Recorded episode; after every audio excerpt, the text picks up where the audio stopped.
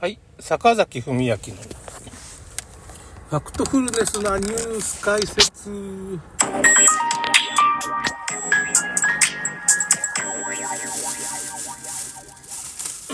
あついに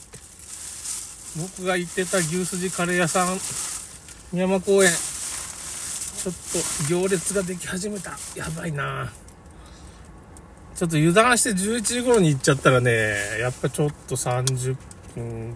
ちょっとぐらいかかったかな。40分ぐらいかな。いや30分ぐらいか。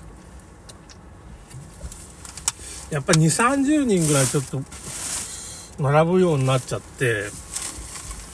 これはやばいな。これはやばいなっていうか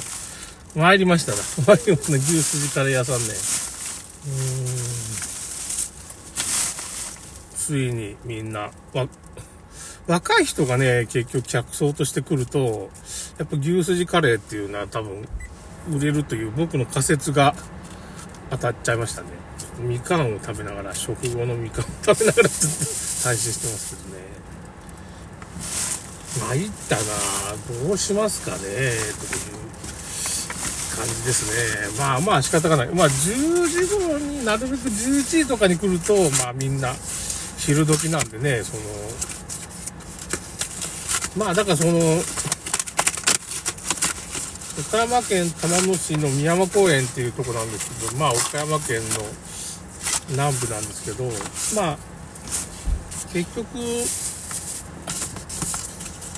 まあここに来る人は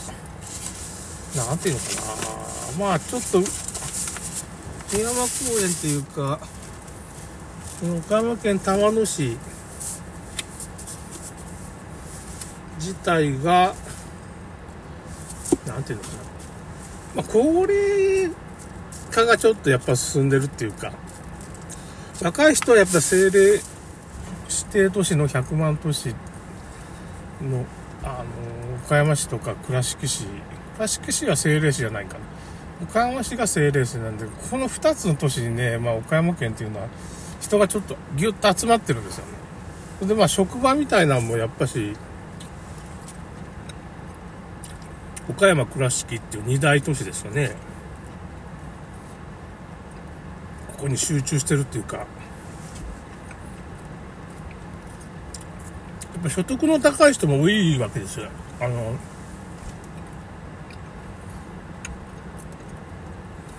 そういう大きい企業の本社みたいなのがあ本社じゃないな支社かな。岡山県が本社だった、まあ、林原とか、まあ、結局なんか中国銀行かなんかに潰されちゃってね、これ陰謀にはまったみたいな感じで、まあ、放満経営だって言っても銀行に潰されちゃったのよね。まあ、乗っ取られたんかもしれませんけどね、その、林原さんは乗っ取られたみたいなこと言ってますけど。ラヘバラはね、要するにトレハロースとかそういう人工甘味料みたいなの作ってて、それが大ヒット。水飴のね、こまあ、会社だったんだけど、そのトレハロースとかを量産できる工場を作って、一発逆転って有料企業になってて、それを柱にして、まあ、いろいろな事業にこう手出したりしてて、なんていうかね、アート事業っていうかね、結構博物館とかそういうのを作ったり、研究にお金を割いたりしたんで、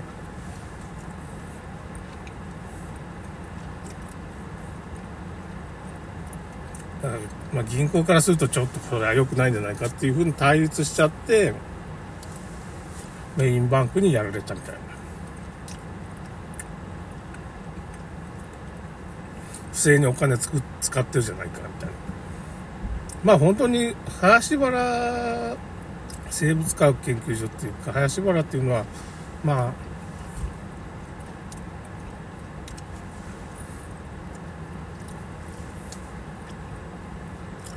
林原家かなのまあ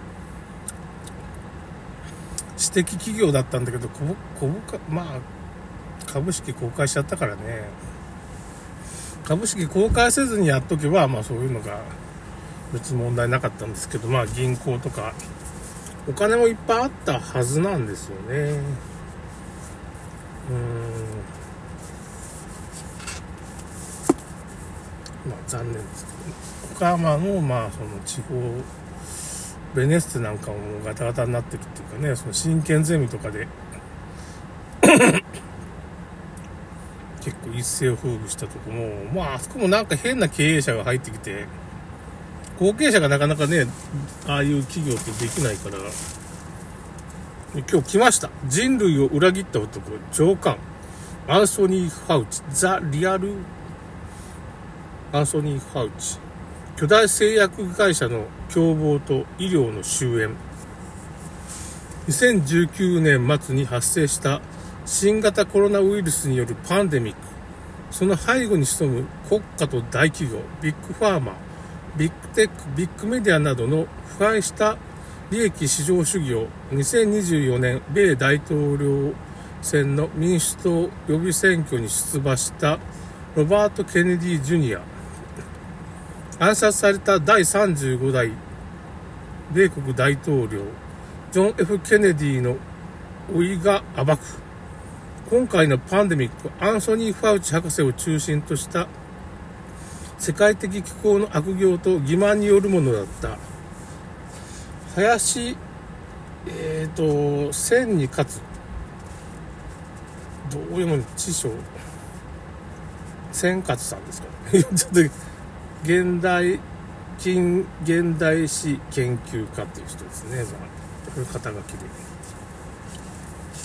えっ、ー、とね新型コロナウイルス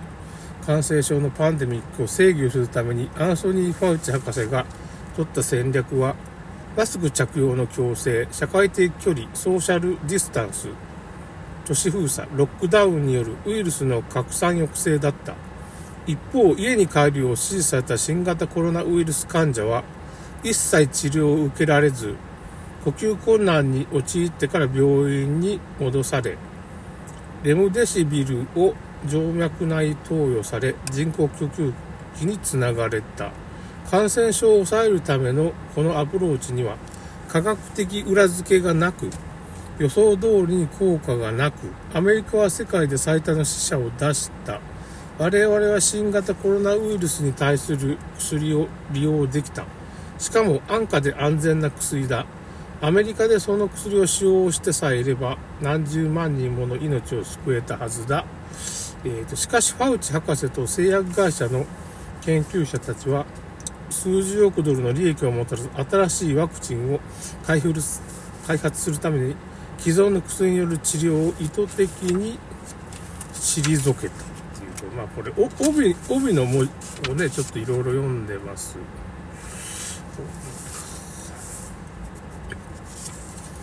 うんまあ結局これプランデミックっていうか結構やばいこと、ワクチンですごい被害が出ましたよって話ですね、これ。結局ね。本当にパンデミックっていうのが存在するのかどうなのかっていうことですね。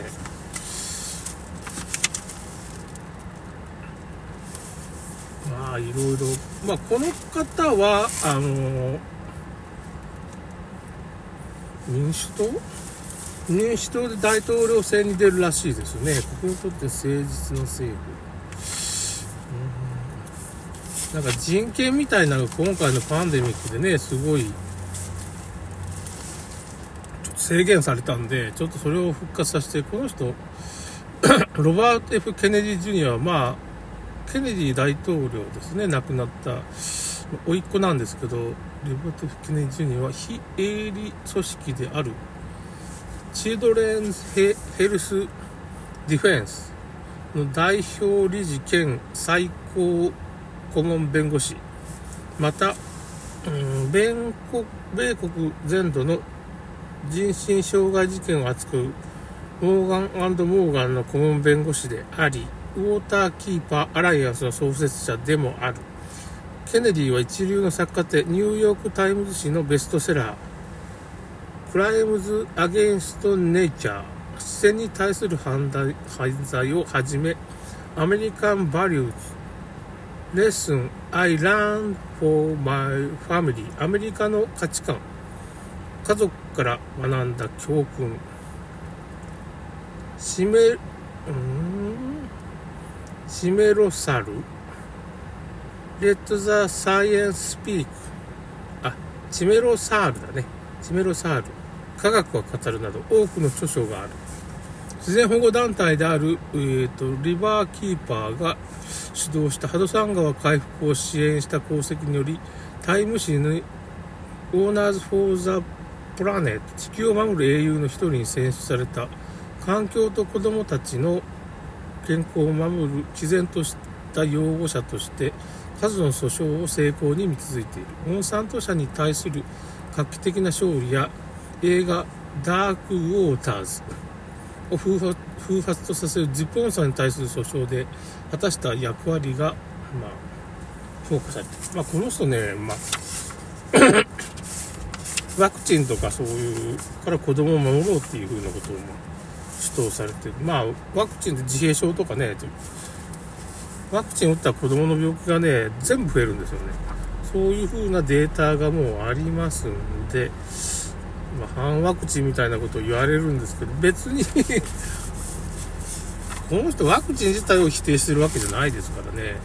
コロナワクチンがただの毒だったってだけの話ですから今回。犯罪だと。こんな毒みたいなのをねファイザーの公式文書を契約政府との契約を黒塗りにして強引にやっちゃったから分かってるんですファンザーこれみんないろんな人が死ぬとかいうすごい数の人が死ぬだろうってファイザー分かっててこのワクチン供給するっていうね頭がおかしいですね。ということで終わります。まあ製薬会社なんかそんなもんなんでしょうね。終わります。